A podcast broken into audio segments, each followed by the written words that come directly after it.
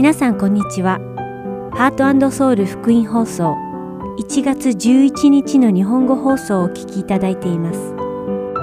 このシーズンは聖書を一緒に読みましょう。新シリーズ管理人の暮らし、そしてクリスチャニーズ入門講座を13週にわたってお届けします。では、聖書を一緒に読みましょうをお聞きください。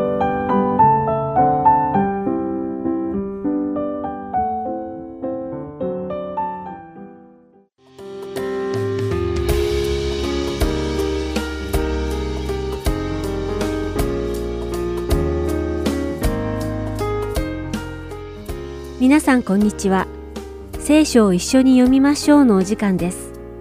お相手はダイヤモンド優子がお送りします。番組をお聞きの皆さんは、良い友人関係をお持ちですか？お互いに愛し、配慮し、またお互いの必要なものを満たそうとしていますか？まさか喧嘩をしたり、相手を出し抜こうとか、ましては相手を無視したりすることなんてないですよね。皆さんの友人関係がお互いを思いやった愛のあるものであることを願います。私たちがイエス様の愛によって罪の許しを受け、神様の子供になったのなら、私たちはお互いに愛すべきなのです。なぜなら、私たちは皆同じように罪から許されたクリスチャンだからです。しかし残念なことに、私たちは時にクリスチャンとしての信仰に沿った生き方をしないことがあります。同じようなことが初代教会ピリピの教会でも起きていたようです。そのためか、使徒パウロはピリピ教会の兄弟たちに向けて、何事でも自己中心や虚栄からすることなく、へりくだって互いに人を自分よりも優れたものと思いなさい。自分のことだけではなく、他の人のことも顧みなさい。と、ピリピ人への手紙2章3節と4節で進言しています。またパウロは、そうするためには、どんな心を持つべきかについても続く5節で言及しています。あなた方の間では、そのような心構えでいなさい。それは、キリストイエスのうちにも見られるものです。パウロは、キリストイエスに見られる心構えを持つように、ピリピの弟子たちに言っています。これは、当時のピリピにいる兄弟たちだけではなく、すべてのクリスチャンが持つべき心構えです。さらに6節から8節で、使徒パウロは、キリストイエスのうちに見られる心構えというものがどんなものかを説明しています。それはイエス様は神様であられたのに、神様の見姿では地に降りてこられませんでした。創造主であられるのに、自ら神様の見姿を捨てて、被造物の体をまとって地に降りてこられたのです。そして、自らお作りになられた被造物、つまり人間のためにご自身が十字架で死なれるまで使えることで、父なる神様の御心に従われたのです。つまり、これは最も高い立場におられるイエス様は、最も低い立場にいる罪人のところまで自らを低くして降りてこられたということです。さらに、イエス様は私たち罪人を責め立てるために来られたのではなく、私たちに使えるために来られたのです。ですから、パウロはまさにこのようなイエス様の心を私たちに抱くように言っているのです。私たちがこのイエス様の心を持てば、他人を愛し、仕え、また他人に仕えることを喜びとするでしょう。父なる神様は一貫して神様に従順なイエス様を一番高いところに持ち上げられました。私たちがイエス・キリストの心を持ち、神様の意に従うとき、神様は私たちを喜ばれ、その日が来たら神様の近くにおいて褒めてくださるでしょう。神様のそばにいられるその日が待ち遠しくないですか？イエス様の心を持って生きていく私たちになることを願います。天のお父様、イエス様の心を持って私たちが生きることができますように、私たちが神様の御言葉に従い、自分を謙虚にし、隣人を愛することができるように教え、また導いてください。イエス様の皆によって祈ります。それでは、ピリピ人への手紙2章をお読みして、今日の聖書を一緒に読みましょう終わりたいと思います。こういうわけですから、もしキリストにあって励ましがあり、愛の慰めがあり、御霊の交わりがあり、愛情と憐れみがあるなら、私の喜びが満たされるように、あなた方は一致を保ち、同じ愛の心を持ち、心を合わせ、志を一つにしてください。何事でも自己中心や虚栄からすることなく、へりくだって互いに人を自分よりも優れたものと思いなさい。自分のことだけではなく、他の人のことも顧みなさい。あなた方の間では、そのような心構えでいなさい。それは、キリストイエスのうちにも見られるものです。キリストは神の見姿である方なのに、神のあり方を捨てられないとは考えず、ご自分を無にして使えるものの姿をとり、人間と同じようになられました。人としての性質を持って現れ、自分を癒しくし、死にまで従い、実に十字架の死にまでも従われました。それゆえ神は、この方を高く上げて、すべての名に勝る名をお与えになりました。それはイエスの皆によって天にあるもの、地にあるもの、地の下にあるもののすべてが膝をかがめ、すべての口がイエス・キリストは主であると告白して父なる神が褒めたたえられるためです。そういうわけですから、愛する人たち、いつも従順であったように、私がいる時だけでなく、私のいない今はなおさら、恐れおののいて自分の救いの達成に努めなさい。神は御心のままにあなた方のうちに働いて志を立てさせ、ことを行わせてくださるのです。すべてのことをつぶやかず、疑わずに行いなさい。それはあなた方が非難されるところのない純真なものとなり、また曲がった邪悪な世代の中にあって、傷のない神の子供となり、命の言葉をしっかり握って、彼らの間で世の光として輝くためです。そうすれば、私は自分の努力したことが無駄ではなく、苦労したことも無駄でなかったことを、キリストの日に誇ることができます。たとえ私があなた方の信仰の備え物と礼拝とともに、注ぎの備え物となっても私は喜びます。あなた方すべてと共に喜びます。あなた方も同じように喜んでください。私と一緒に喜んでください。しかし、私もあなた方のことを知って励ましを受けたいので、早くテモテをあなた方のところに送りたいと主イエスにあって望んでいます。テモテのように私と同じ心になって真実にあなた方のことを心配している者は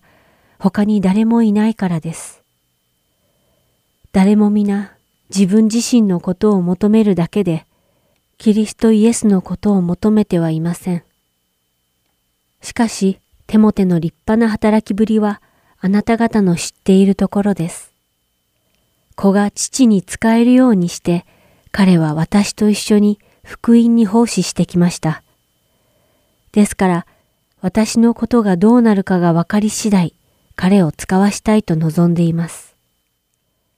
しかし私自身も近いうちに行けることと主にあって確信しています。しかし、私の兄弟、同労者、戦友、またあなた方の使者として私の窮乏の時に仕えてくれた人、エパフロデトはあなた方のところに送らねばならないと思っています。彼はあなた方すべてを慕い求めており、また自分の病気のことがあなた方に伝わったことを気にしているからです。本当に彼は死ぬほどの病気にかかりましたが、神は彼を憐れんでくださいました。彼ばかりでなく私も憐れんで、私にとって悲しみに悲しみが重なることのないようにしてくださいました。そこで私は大急ぎで彼を送ります。あなた方が彼に再び会って喜び、私も心配が少なくなるためです。ですから、喜びにあふれて、主に会って彼を迎えてください。また、彼のような人々には尊敬を払いなさい。なぜなら、彼はキリストの仕事のために命の危険を冒して死ぬばかりになったからです。彼は私に対して、あなた方が私に仕えることのできなかった分を果たそうとしたのです。今週も聖書を一緒に読みましょうにお付き合いいただきありがとうございました。お相手はダイヤモンド優子でした。ではまた来週お会いしましょう。さようなら。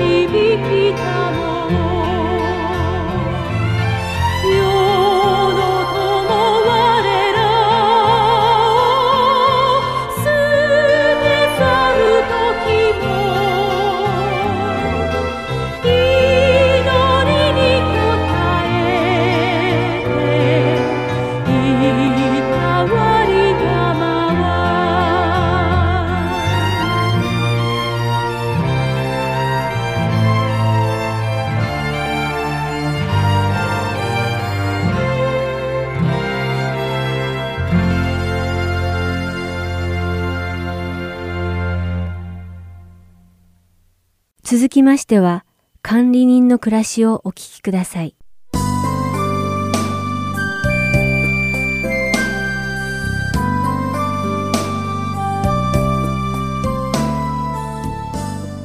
皆さんこんにちは。管理人の暮らしの時間です。お相手は横山まさるです。今日も神様からこの世の財の管理を任されたクリスチャンとしての暮らしについて学んでいきましょう。さて前回の放送の終わりに宿題を出したのですがやってみていただけたでしょうか？宿題の答えは前回の放送に照らし合わせて納得のいくものでしたか？前回の放送では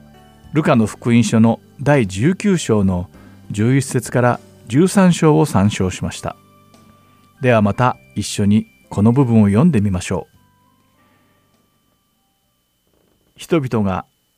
これらのことに耳を傾けている時イエスは続けて一つの例えを話されたそれはイエスがエルサレムに近づいておられそのため人々は神の国がすぐにでも現れるように思っていたからである。それでイエスはこう言われた。ある身分の高い人が遠い国に行った。王位を受けて帰るためであった。彼は自分の十人のしもべを呼んで十皆を与え、彼らに言った。私が帰るまでこれで商売しなさい。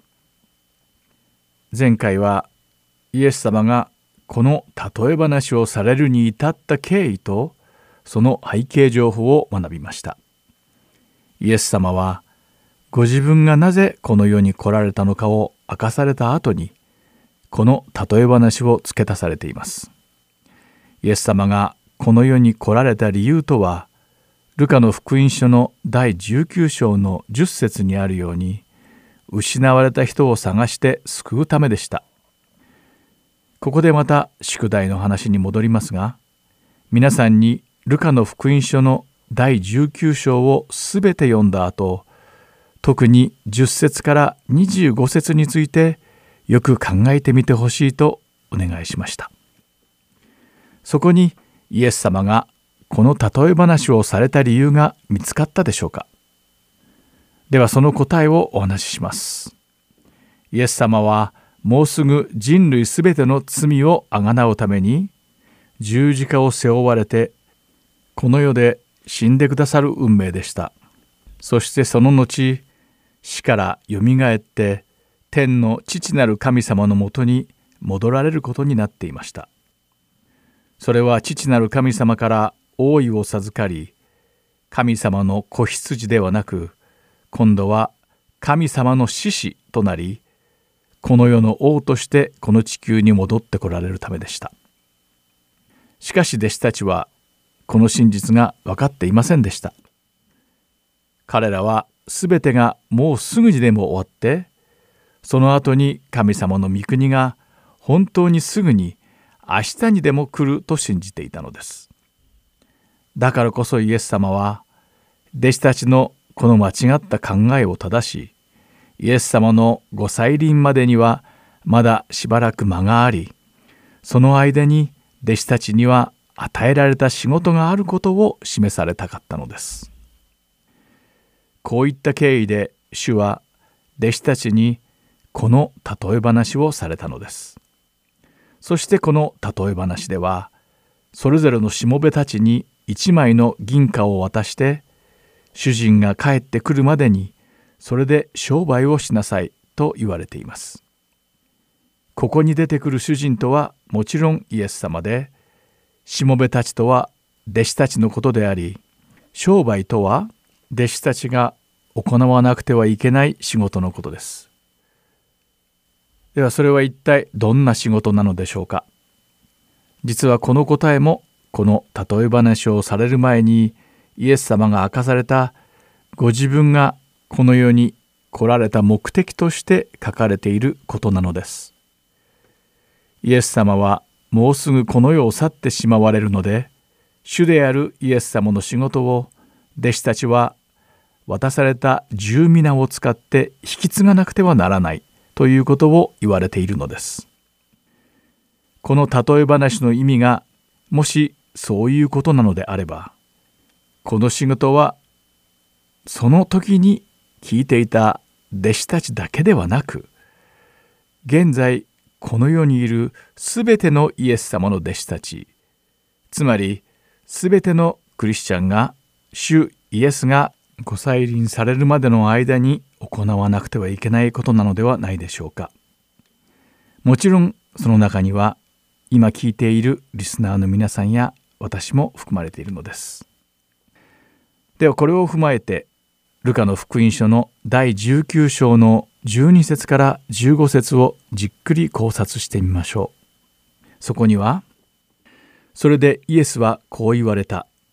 ある身分の高い人が遠い国へ行った。王位を受けて帰るためであった。彼は自分の10人のしもべを呼んで十皆を与え彼らに言った。私が帰るまでこれで商売しなさい。しかしその国民たちは彼を憎んでいたので後から使いをやりこの人に私たちの王にはなってもらいたくありませんと言った。さて彼が王位を受けて帰ってきた時金を与えておいたしもべたちがどんな商売をしたかを知ろうと思い彼らを呼び出すように言いつけたとあります。今私が読んだ聖書の箇所には一体何が書かれていたのでしょうか。この身分の高い人はいつしもべたちに十皆を与えたのでしょうか。それはこの主人が遠い国に行った時です。ではしもべたちはそのお金で何をしなければならなかったのでしょうか。それはもちろん商売なのですがではこの皆はもともと誰のものだったのでしょうか。皆さんもお分かりのようにしもべたちのものではなくその主人のものでした。では皆を受け取ったしもべたちは一体いつ主人に結果の報告をしたのでしょうか？そうです。主人が帰ってきた時でした。そしてこの主人にはどうしてこのような権利があったのでしょうか？もちろん身分は高かったのですが彼がこのしもべたちの主人だったからに他なりません。ではここまで読んで理解したことを私たちの暮らしに当てはめてみましょう。まずこの例え話はイエス・キリストを主と仰ぐすべてのクリスチャンに当てたものであることが分かりました。ここで少し考えてみましょう。身分の高いイエス様は果たして私たちに皆をくださったのでしょうか？私たちを信用して皆を預けてくださったのでしょうか？あるいは主からは個人的には何もいただいてはいないのでしょうか？では私たちが持っている財産や資産は全て自分だけの力で築いたものなのでしょうか？それはもちろん違います。前回の放送でもお話したように万物はすべて神様のものであり主が授けてくださると聖書に書かれているからです。詩編の第24編の一節を読んでみましょう。そこには地とそれに満ちているもの世界とその中に住むものは主のものであるとあります。聖書には全てが神様のものであると書かれているのです。つまり私たちが持っているものは全て神様から来ているのです。神様は私たちがそれを持つことを許されて一時的に私たちに預けてくださっているのです。私たちの暮らしをイエス様の例え話に照らし合わせて考えてみましょう。私たちが預かったもので一体何をするべきだと書かれているのでしょうか。そうです。それを使って仕事をしなくてはなりません。そしてその仕事とは失われた者たちを救うことなのです。しもべが持っている皆が主人のものであり同じように私たちの賜物財産や持ち物はすべて神様のものです。しもべたちが身分の高い人つまり自分の主人が離れて遠い国に行っている間にそれを使って仕事をしなくてはならなかったように私たちも主イエスのために自分たちの持っている財産を使って失われたものを救うために働かなくてはいけないのです。そしてこの身分の高い人が戻った時にしもべを呼んで報告させたように私たちも主の御前で自分たちが成し遂げた主のための働きを報告しなければならないのです。そして身分の高い人がしもべの主人で働きの報告を求める権利があったようにイエス様は私たちの主であり主のしもべである私たちに対して私たちの働きの結果を報告させる権利を持っておられるからです。イエス様は私たちの神様であられ主であられるからです。ではここで皆さんに質問があります。神様が預けてくださったものであなたは一体どんな働きをしているのでしょうか？あなたは一体誰の下で働いているのでしょうか？自分の賜物や持ち物を使って神様のための働きをしているのでしょうか？罪人を救うために来られたイエス様のビジネスをしているのでしょうか？そしてそのビジネスはうまくいっていますか？主のための仕事をうまくやった人とやらなかった人はその結果どうなってしまうのでしょうか。次回はその結果について見ていくことにしましょう。次回お会いするまでの間にまたルカの福音書の第19章をじっくりと読んでみることをお勧めします。特に16節から25節をしっかり読んで主人の言いつけを守って結果を出したしもべとそうしなかったしもべに何が起きたかについて考えてみてください。私たちが皆私たちがこの世で所有しているものは全て神様のものであると認識できることを願っています。ではまた次回管理人の暮らしでお会いしましょう。お相手は横山勝でした。さようなら。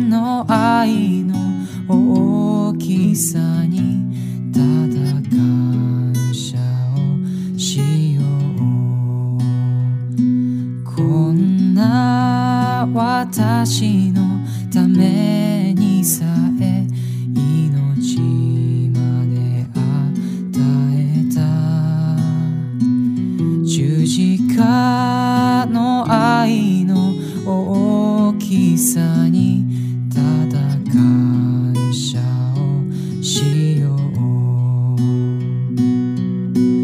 今こそキリストの愛に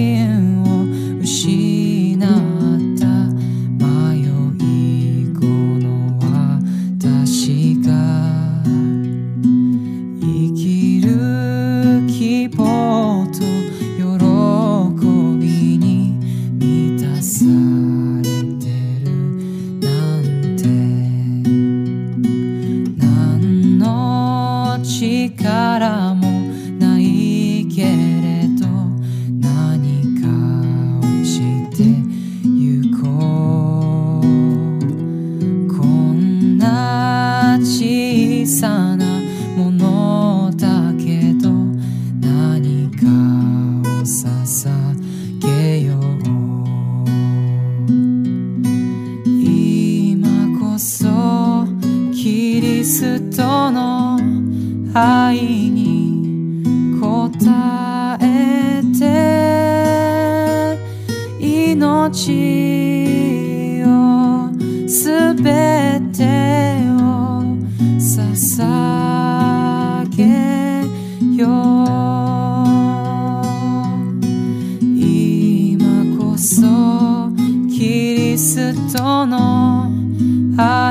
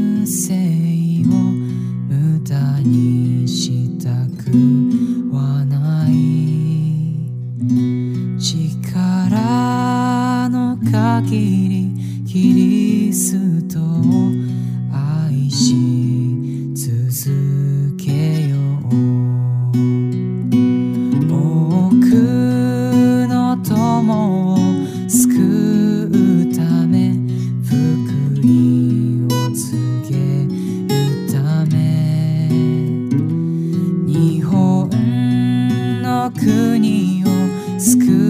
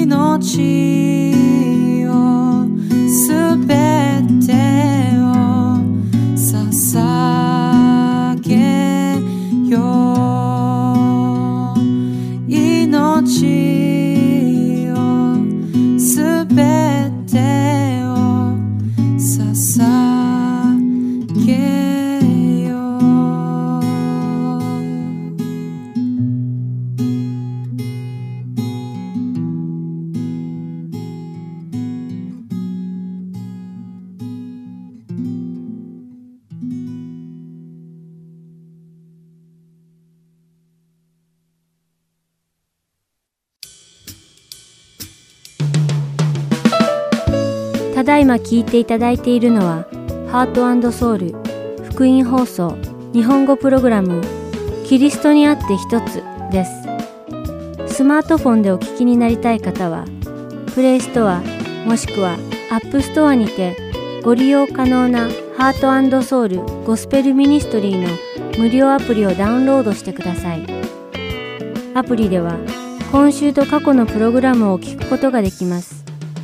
各ストアにて英語で「ハートソウル」と入力し検索してください。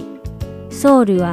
韓国のソウルの綴りとなりますのでお間違いのないようにご注意ください。また、すべての放送プログラムをポッドキャストでも聞くことが可能になりました。英語で「ハートソウルジャパニーズ」と検索しお聞きになりたいプログラムをダウンロードしてお聞きください。もし質問がございましたら、heartandsoul.org at gmail.com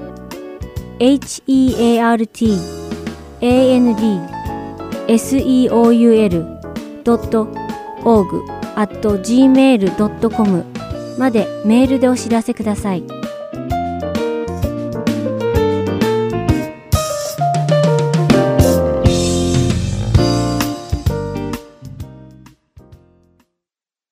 次はクリスチャニーズ入門講座をお聞きください。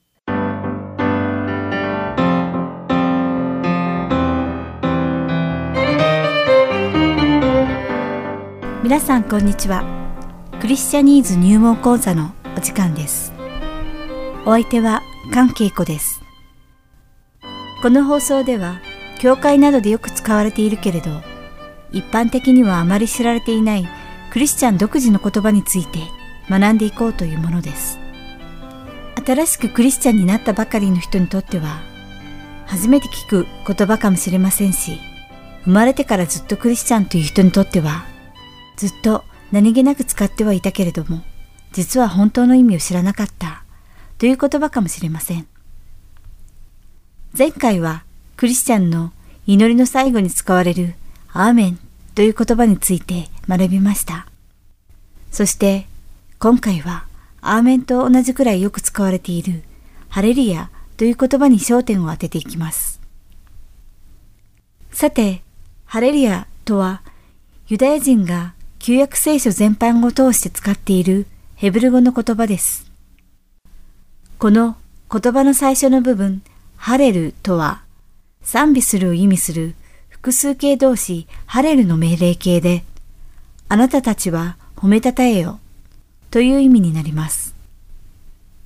そこに神様を意味するヤーウェの短縮形のヤハーをつけたのがハレルヤです。つまりこの言葉はあなたたちはヤーウェイを褒めたたえよ、または神様を賛美せよ、と訳すことができます。ハレリアとは動詞と目的語を持った命令形の動詞句なのです。しかし、このハレリアという言葉には、単に神様を賛美せよという訳では表しきれないもっと深く豊かな意味が含まれているのです。だからこそ、先週学んだアーメンと同様に、世界中の国々でそれぞれの国の言語にあえて訳されずに、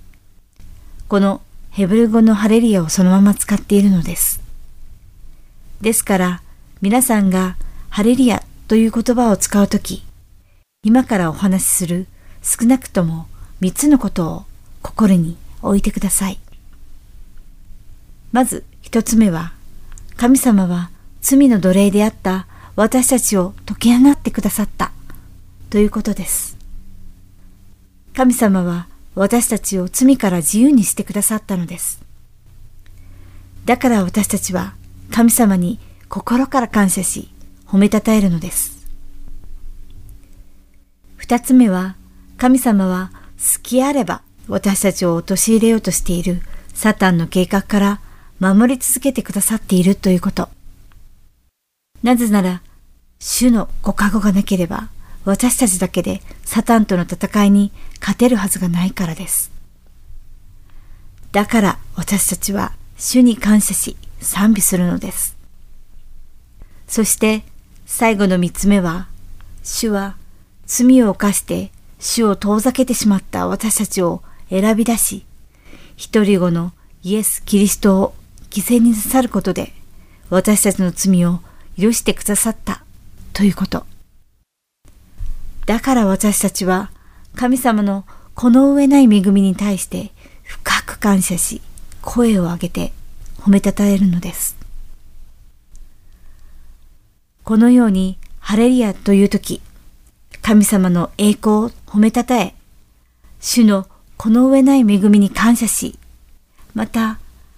神様のご加護に対する言い表せない気悦の感情を含むのです。もちろん他にも数えきれないほど、なぜ私たちがハレリアと神様を褒めたたえる理由はありますが、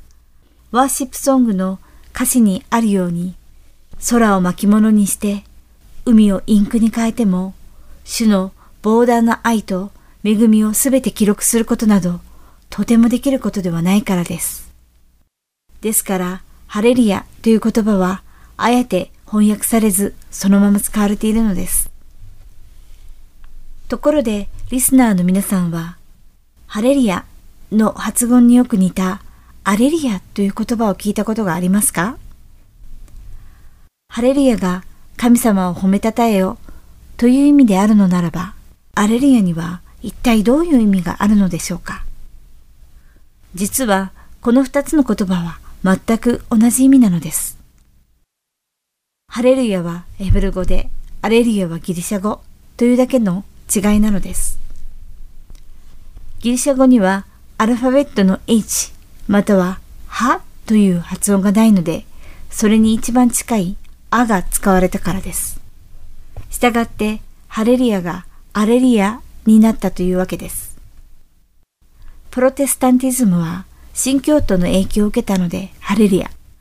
そしてカトリックはローマとギリシャの影響を受けたのでアレリアと発音しているのです。多くの人は祈りをハレリア、天におられる父なる神様で始めます。私たちが祈りや賛美の中でハレリアという時は単なる言い回しとしてではなく私たちを救ってくださり、私たちを子供と呼んでくださる神様に心の底から感謝し、賛美しましょう。リスナーの皆さんが心高らかに神様を賛美してこの一週間を過ごせるように願っています。ハレルヤではまた次回クリスチャニーズ入門講座でお会いしましょう。お相手は関係子でした。さようなら。